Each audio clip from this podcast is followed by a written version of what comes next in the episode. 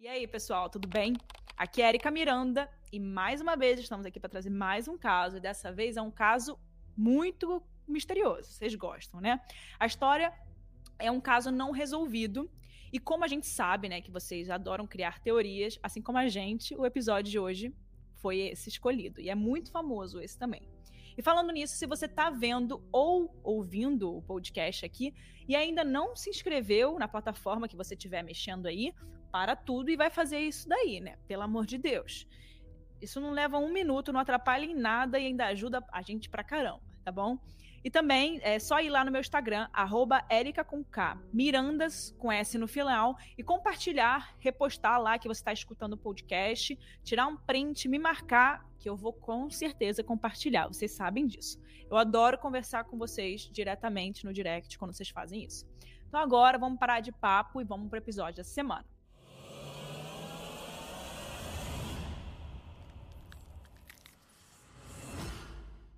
No dia 1 de dezembro de 1948, dois homens estavam se exercitando e encontraram um homem deitado na praia de Somerton, na Austrália. Ele parecia tranquilo. As pessoas que passavam por lá pensavam que ele estava dormindo mas uma coisa era estranha para um homem dormindo na beira da praia. A qualidade das roupas que ele estava vestindo estava perfeita, estava impecável.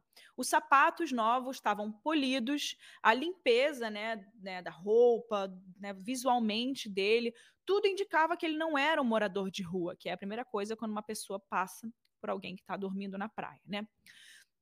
Ele tinha um cigarro inteiro atrás da orelha, e um parcialmente fumado entre a bochecha e a gola do casaco dele. Então ficou aqui preso. Ele não tinha carteira, dinheiro ou qualquer identificação no seu corpo ou em sua mala. Então esses dois homens resolveram chegar mais perto para se certificarem de que o homem estava bem, que não estava né, passando por algum problema. Mas quando eles se aproximaram, eles desconfiaram de que a pessoa não estava respirando. Então, um dos homens desceu do cavalo que ele estava se exercitando, segurou a perna do homem e nada. Não se mexia, não levantava, sinalizando né, que está não levantava aqui o tórax para poder sinalizar que estava respirando, ou seja, não tinha nenhum movimento no corpo. Então eles perceberam que a pessoa provavelmente estava morta. No primeiro momento, a polícia pensou que se tratava de um homem desaparecido e que o caso poderia ser dado como encerrado. Mas isso não aconteceu. Porque pessoas desaparecidas podem ter casos parecidos com esses, né? Quantas vezes já ouvimos notícias de corpos de pessoas desaparecidas por anos que foram encontradas em uns lugares completamente diferentes e que não fazem sentido para onde de onde a pessoa veio, né? Na verdade, esse caso mostrou ser muito mais intrigante do que muitos outros casos que estavam que a polícia estava acostumada a trabalhar, né? Naquele dia, várias pessoas que passavam pela praia foram até o corpo para poder se certificarem de que não conheciam aquele homem. Uma das primeiras curiosidades que os investigadores e os policiais perceberam era que ele estava vestindo roupas sem nenhuma etiqueta. Todas essas etiquetas foram arrancadas. Que eu falo etiqueta, não é etiqueta com preço, não, gente. É aquelas etiquetas de onde o produto, de onde o, a roupa foi feita, é, a quantidade de material que foi usada na roupa, de cada tecido que foi usada, fabricada, exportada. Não tinha essas características que todas as roupas têm, né? Todo lugar que você compra. Desde aquela época, que isso aqui aconteceu em 1948, desde aquela época já se tinham essas coisas nas roupas, né? E isso foi uma coisa que chamou muita atenção dos policiais, porque elas foram arrancadas. Algumas pessoas naquela época chegaram a desconfiar de que ele poderia ser um espião, porque isso poderia explicar as roupas com as etiquetas cortadas, né? Porque ele não poderia deixar pistas sobre quem ele era.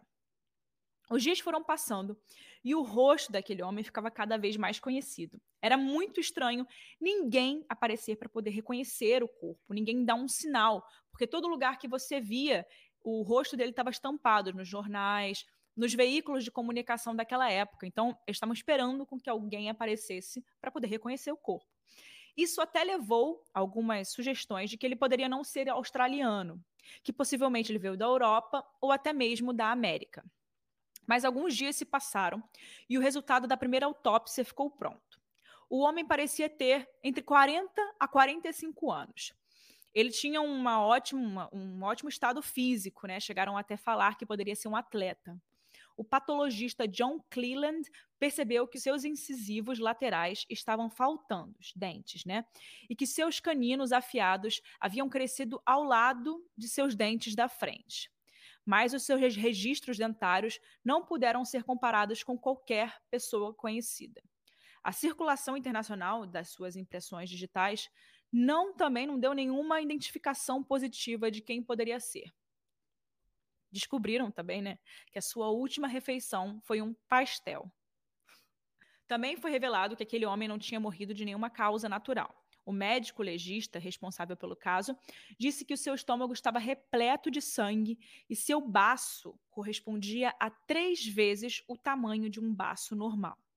Além disso, ele afirmou que a causa de sua morte poderia ter sido insuficiência cardíaca decorrente de um envenenamento. Mas vamos falar um pouquinho sobre esse homem, né, misterioso. Vamos começar com o corpo dele, que é uma coisa bem interessante para a gente começar a falar.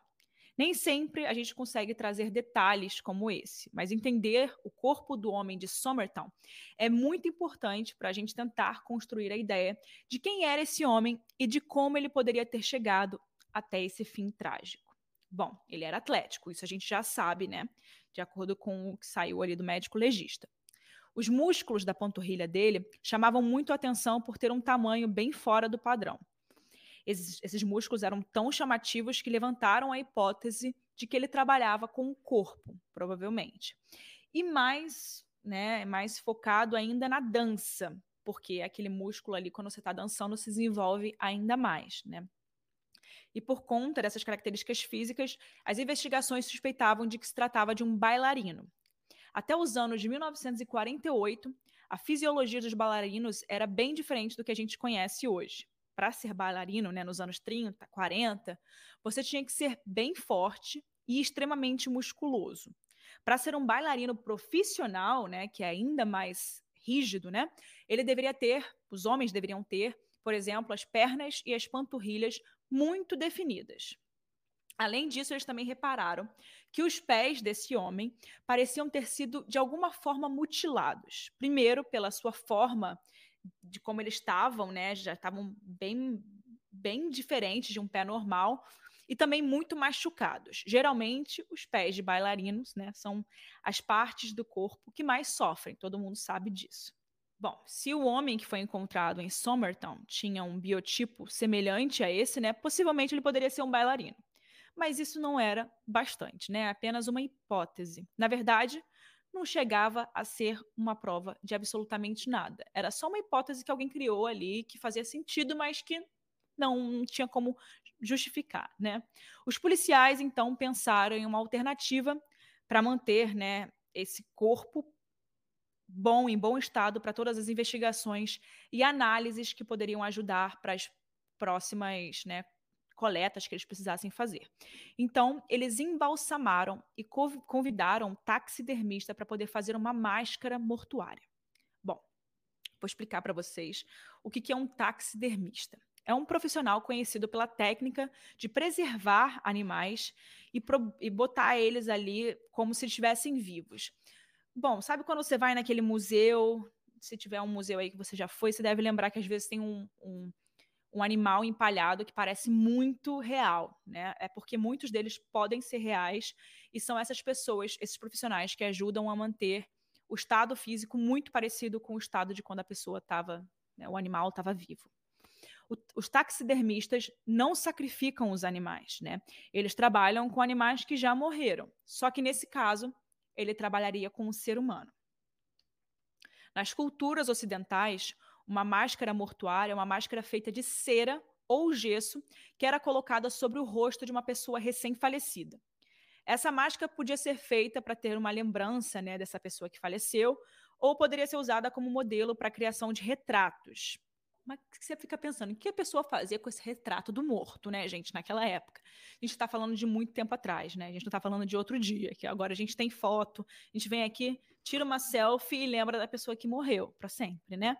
Naquela época, não. Isso servia como um registro de mortos não identificados para futuros reconhecimentos por parte de parentes ou pessoas conhecidas, né? Uma dessas máscaras, conhecidas por Lincoln de la Sienne, não sei como fala isso, tá? Entre aspas, a desconhecida do Senna, registrou o rosto de uma jovem mulher desconhecida que teria sido encontrada boiando no Rio Sena, em Paris, por volta dos anos 1880. Então vocês têm noção da tecnologia que eles usavam naquela época, né? Por isso que a gente está falando é, dessa máscara. Enfim, isso é só um exemplo que eu trouxe aqui para vocês. Como naquela época ainda não tinha câmeras de fotografia, essas máscaras mortuárias serviam para dar a precisão que os, que os investigadores precisavam para reconhecer esses rostos, né? Então, no dia 14 de janeiro de 1949, os funcionários da estação de trem de Adelaide encontraram em um dos guarda-volumes, que ficava fechado na estação, uma mala marrom que pertencia ao homem de Somerton. Bom, dentro dessa mala eles encontraram alguns itens é, que eram, como exemplo, roupas, instrumentos de barbear, uma faca de cozinha super afiada, que provavelmente eles usariam para instrumento de autodefesa, e uma tesoura que era comum de ser encontrada em navios naquela época. Dentro dessa mala, eles também encontraram uma linha da cor laranja, que era utilizada para fazer um conserto na calça desse homem, né?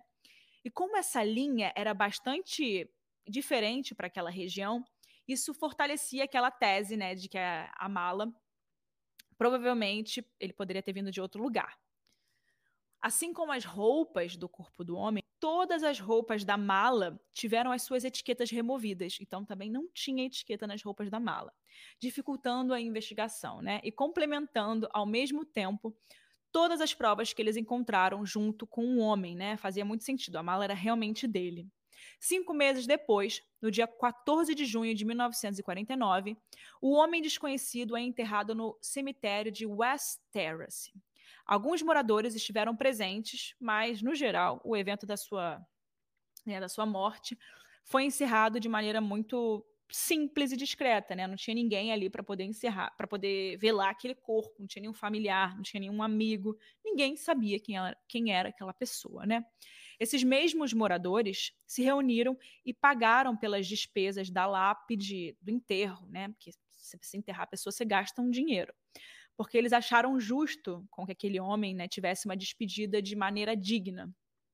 Quando uma pessoa sem identidade, sem saber quem é, normalmente ela é enterrada como indigente, né? De qualquer jeito, assim. Não de qualquer jeito, mas de um jeito mais simples que não vai gastar um dinheiro. Então eles resolveram fazer um enterro bonito, de forma digna para ele, já que virou um caso tão famoso na Austrália, né? E na pedra estava escrito: Aqui jaz o homem desconhecido que foi encontrado na praia de Somerton no primeiro dia de dezembro de 1948 depois desse enterro, mesmo com as informações que eles tinham, né, que já tinham sido levantadas, a polícia de fato não sabia exatamente a causa da morte. É claro, tinha essas evidências de envenenamento, como a gente falou, mas isso não era suficiente para poder refazer toda a história desse caso. O que, que, que levou a esse envenenamento? Como é que isso aconteceu? Quando isso aconteceu? Quem pode ter feito isso? Era muito difícil chegar até o assassino com essas informações, mas sabemos que não foi uma morte natural, e isso já, já trazia muitas coisas à tona, né? Por conta disso, o caso ficou suspenso. Alguns meses depois, um pequeno pedaço de papel foi encontrado no bolso da calça do homem desconhecido. Nesse papel estava escrito Taman Shud, mas ninguém sabia o que, que isso significava. Ninguém nem fazia ideia do que isso poderia significar. Uma outra questão sobre esse papel era que Taman Shud estava escrito de maneira impressa, ou seja, não foi escrito à mão. Foi arrancado de algum livro ou de alguma publicação impressa e isso poderia indicar alguma pista, né? A polícia decidiu fazer um anúncio no jornal buscando alguma pessoa que tivesse um livro com essas palavras arrancadas da parte de trás. Um repórter bem conhecido da época disse que esse trecho foi retirado de um livro de poesia persa escrito no século XII, chamado de Derubaiá, escrito por Omar, Omar Khayyam. De acordo com ele, o trecho destacado significava o fim ou está encerrado. E essa dica né, já foi o suficiente para levantar mais uma opção do que poderia ter acontecido com o homem: suicídio. Na mesma época, um homem foi até a polícia e disse ter encontrado uma cópia daquele livro com a última página arrancada. De acordo com a sua versão desse caso, ele estava passeando pela praia com o seu cunhado e os dois saíram do carro por alguns instantes. Quando eles voltaram, esse livro estava na parte de trás do carro, caído entre os bancos. Eles acharam muito estranho, né? Imagina você voltar e ter uma coisa dentro do seu carro. Deus me livre, né? Num primeiro momento, o homem pensou que o livro poderia ser do cunhado, tipo, cara, esse livro aqui não é teu, não? Como é que você não, não viu esse livro aqui antes? Será que alguém entrou aqui e colocou esse livro? Né? Um... E o cunhado também, ao mesmo tempo, pensou que o livro era de, do outro, né? Falou, cara, você tem certeza que isso aqui não é teu? Não tem como alguém ter entrado aqui e ter colocado um livro enquanto a gente foi na praia. Mas não era de nenhum dos dois. Eles pegaram o livro, colocaram no porta-luvas do carro e guardaram. Algum tempo depois, quando a polícia tinha levado para frente a divulgação do caso do homem de Somerton, muitos jornais falavam sobre essa pista do livro com a página rasgada. E eles decidiram procurar e levar até a polícia, porque batia exatamente com a descrição do livro que eles encontraram. É muito louco, né? Como muita gente fala da mídia, ah, mas a mídia é muito ruim para a sociedade, tem tem umas coisas muito faz muito mal, esse tipo de notícia que se veicula, notícia de crimes, é, são muito pesadas para o nosso dia a dia. Mas olha a importância, né? Se esse crime na época, esse crime não, se essa, esse caso não tivesse sido veiculado dessa forma na Austrália, olha como é que eles iam achar uma página, um livro com uma página de trás arrancada que se, poderia ajudar a construir né, todo esse caso e tentar conectar uma coisa na outra. Então, olha a importância disso. Né? O livro, então, teria sido jogado na parte de trás do carro, né, desse, dessa pessoa há seis meses e, e, ele foi guardado, né? Ele guardou e deixou com ele lá, porque ele não sabia o que, que isso podia significar. E sem saber mais na, nada sobre esse livro, os homens entregaram para a polícia quando eles viram que aquilo era notícia, né?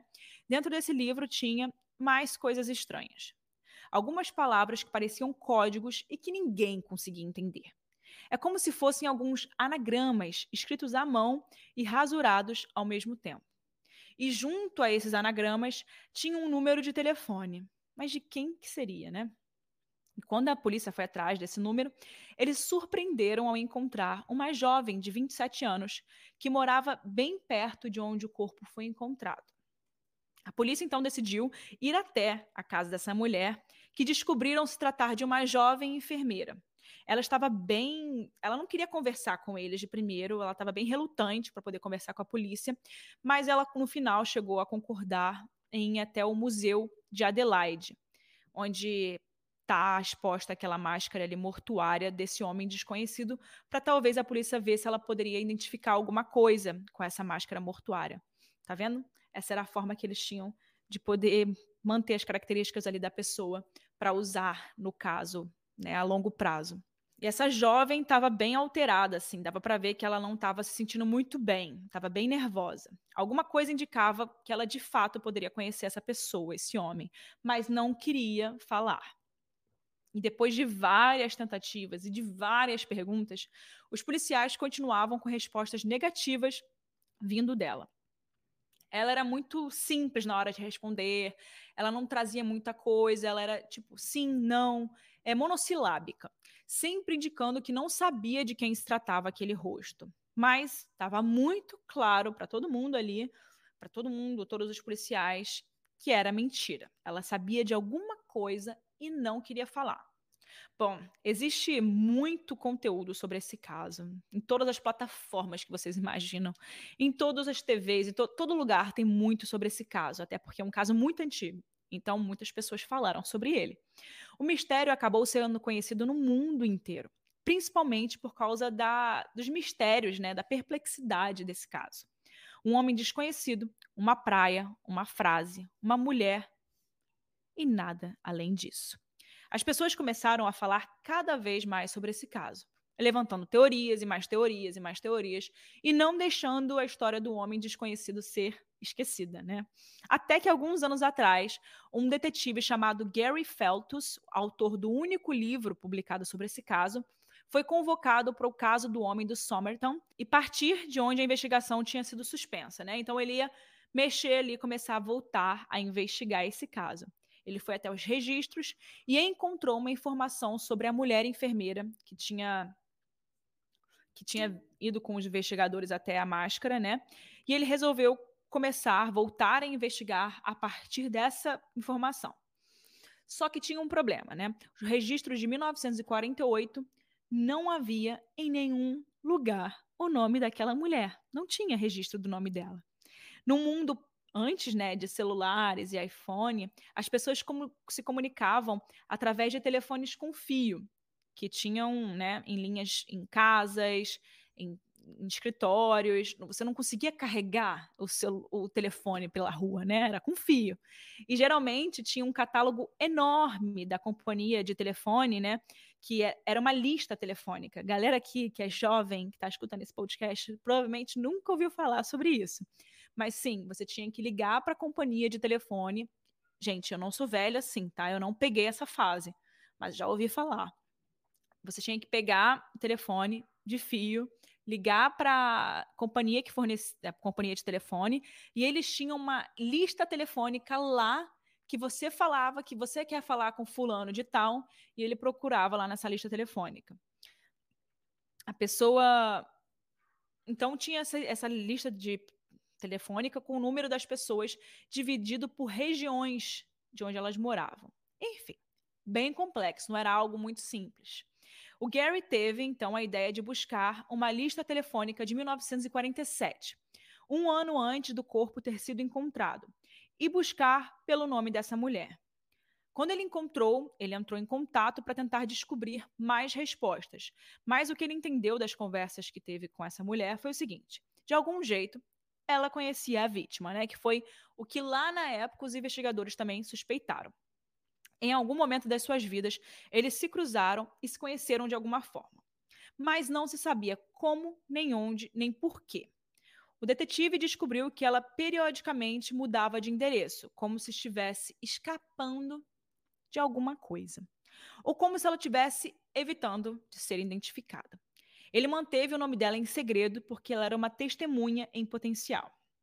Em 2009, o professor Derek Abbott entrou na equipe de investigação desse caso. Ele era especializado em engenharia elétrica na Universidade de Adelaide e descobriu o caso quando ele leu sobre esse caso em uma revista de crimes misteriosos enquanto ele estava em uma lavanderia da sua cidade. Olha que loucura!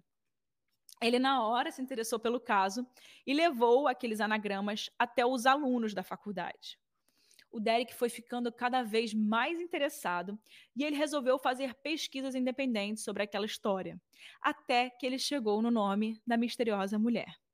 Jessica Ellen Joe Thompson, a mulher que havia quase desmaiado quando viu a máscara mortuária, finalmente tinha sido encontrada, né? Tinha tido o um nome revelado, mas já era tarde demais para perguntar a ela. Ela tinha morrido em 2007 levando junto com ela todos os segredos.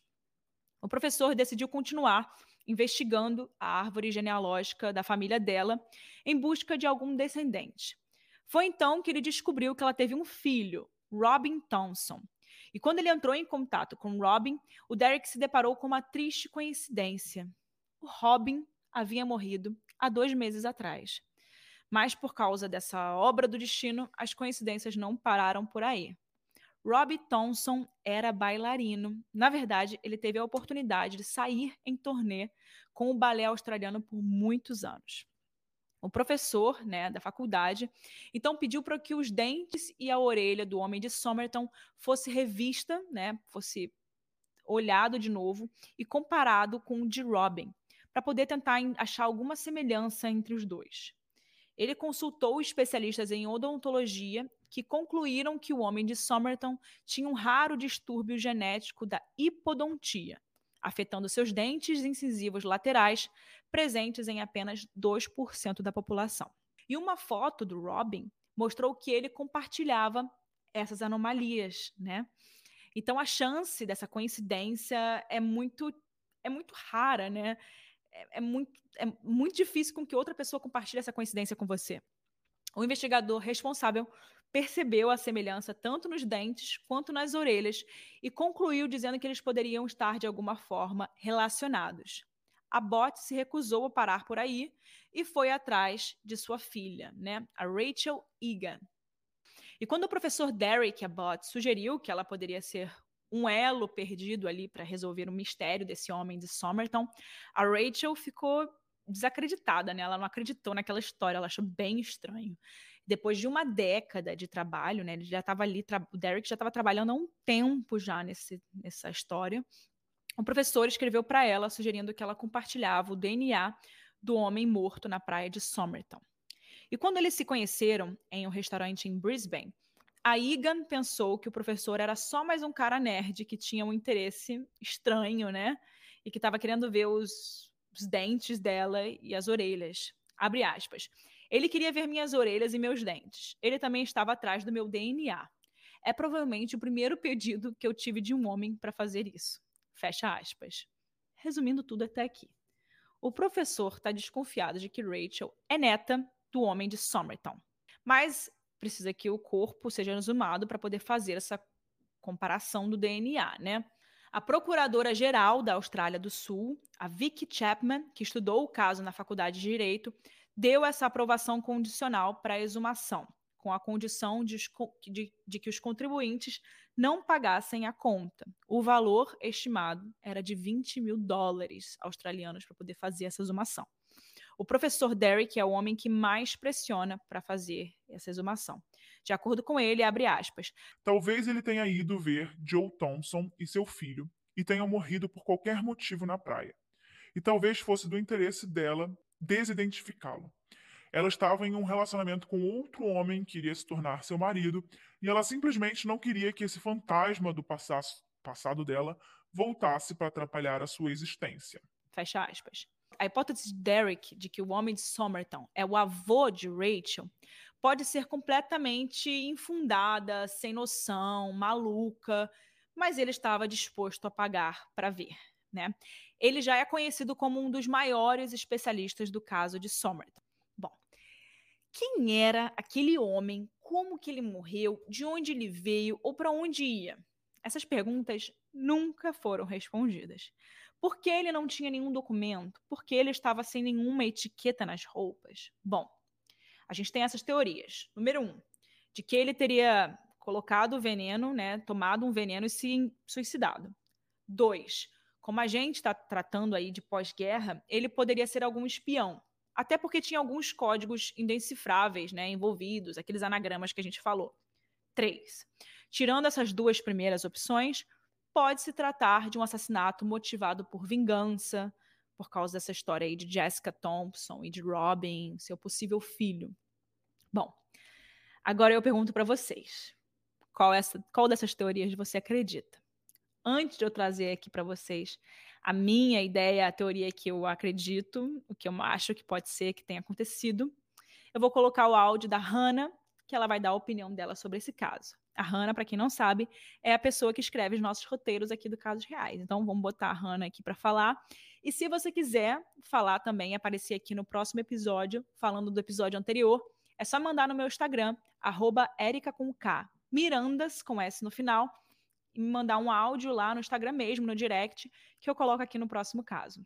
Aqui quem tá falando é Hanna, roteirista do Casos Reais, e eu tô aqui para comentar um pouquinho sobre o episódio de hoje, que é um episódio conhecido mundialmente, mas a gente trouxe para cá porque existem algumas novas informações e novas teorias que podem estar surgindo por conta né, do andamento das investigações. Uma coisa que um dado que eu achei interessante que eu queria compartilhar para vocês é em relação à exumação do corpo o detetive da polícia da Austrália disse que muitas teorias elas foram né, avançando ao longo dos anos por conta dessas pistas que eles foram encontrando, mas a verdade é que ninguém sabe exatamente o que aconteceu com esse homem e quem ele era, né? Mas há 72 anos atrás, ou um pouco mais, né, é, esses restos mortais foram embalsamados, né? E isso hoje em dia adiciona uma complicação muito grande, porque com a necessidade, né, de descobertas por DNA de informações que podem ajudar nas investigações, o fluido do embalsamento pode quebrar o DNA dependendo da quantidade de anos que esse corpo foi embalsamado, né? Então, É, a gente sabe que uma das últimas informações foi que esse corpo foi retirado para mais uma né, pesquisa de DNA, mas a gente não sabe até que ponto essa pesquisa vai conseguir trazer algum tipo de resultado e quantos anos vão levar até a gente ter essas respostas, se a gente tiver essas respostas, né? Bom, a teoria que eu acredito que possa ser. Eu acho que, assim, de acordo com tudo que a gente pesquisa, todos os casos que a gente traz aqui, eu sempre acho que as coisas elas podem ser mais simples, menos elaboradas do que elas parecem. Então eu acho que realmente essa mulher tem alguma coisa com o homem de Somerton, ela tinha alguma coisa, sabia de alguma forma quem era e provavelmente conhecia de forma até mais intensa, por isso que ela se recusava a querer falar de quem era aquela pessoa, mas eu acho que pode ter sido algo bem simples. Ele pode ter simplesmente ter se suicidado mesmo, é, alguma coisa aconteceu com ele naquele, naquela noite anterior, e enfim, eu acho que pode ter sido a opção mais simples mesmo. Essa toda essa conexão com essa mulher, às vezes também pode ser um, uma história mais básica de, entre eles dois, que simplesmente alguma coisa aconteceu, pode ter tido uma discussão e ele se suicidou. Enfim, eu nunca sei o que pensar desse caso. Eu acho esse caso muito estranho. É, na 1948 também as coisas eram muito diferentes do mundo que a gente vive hoje. É, se conectar com as pessoas era muito diferente. Encontrar as informações também eram muito diferentes. Mas eu acho que a polícia fez um ótimo trabalho nesse caso, com essa máscara mortuária, divulgando as informações. A polícia australiana foi muito boa nesse caso. E realmente eles não encontraram porque não tinha o que encontrar. E isso é muito estranho. Talvez por isso, eu acho que não existe crime perfeito, né? Então, por isso que eu acho que ele não, não tenha tido um crime nesse caso aqui. Ele provavelmente pode ter se suicidado mesmo, porque não existe crime perfeito. Você sempre vai encontrar alguma coisa. E nesse caso, ninguém nunca encontrou nada. Normalmente tem casos que são mistérios durante muitos e muitos e muitos décadas, anos, e normalmente se encontra alguma coisa.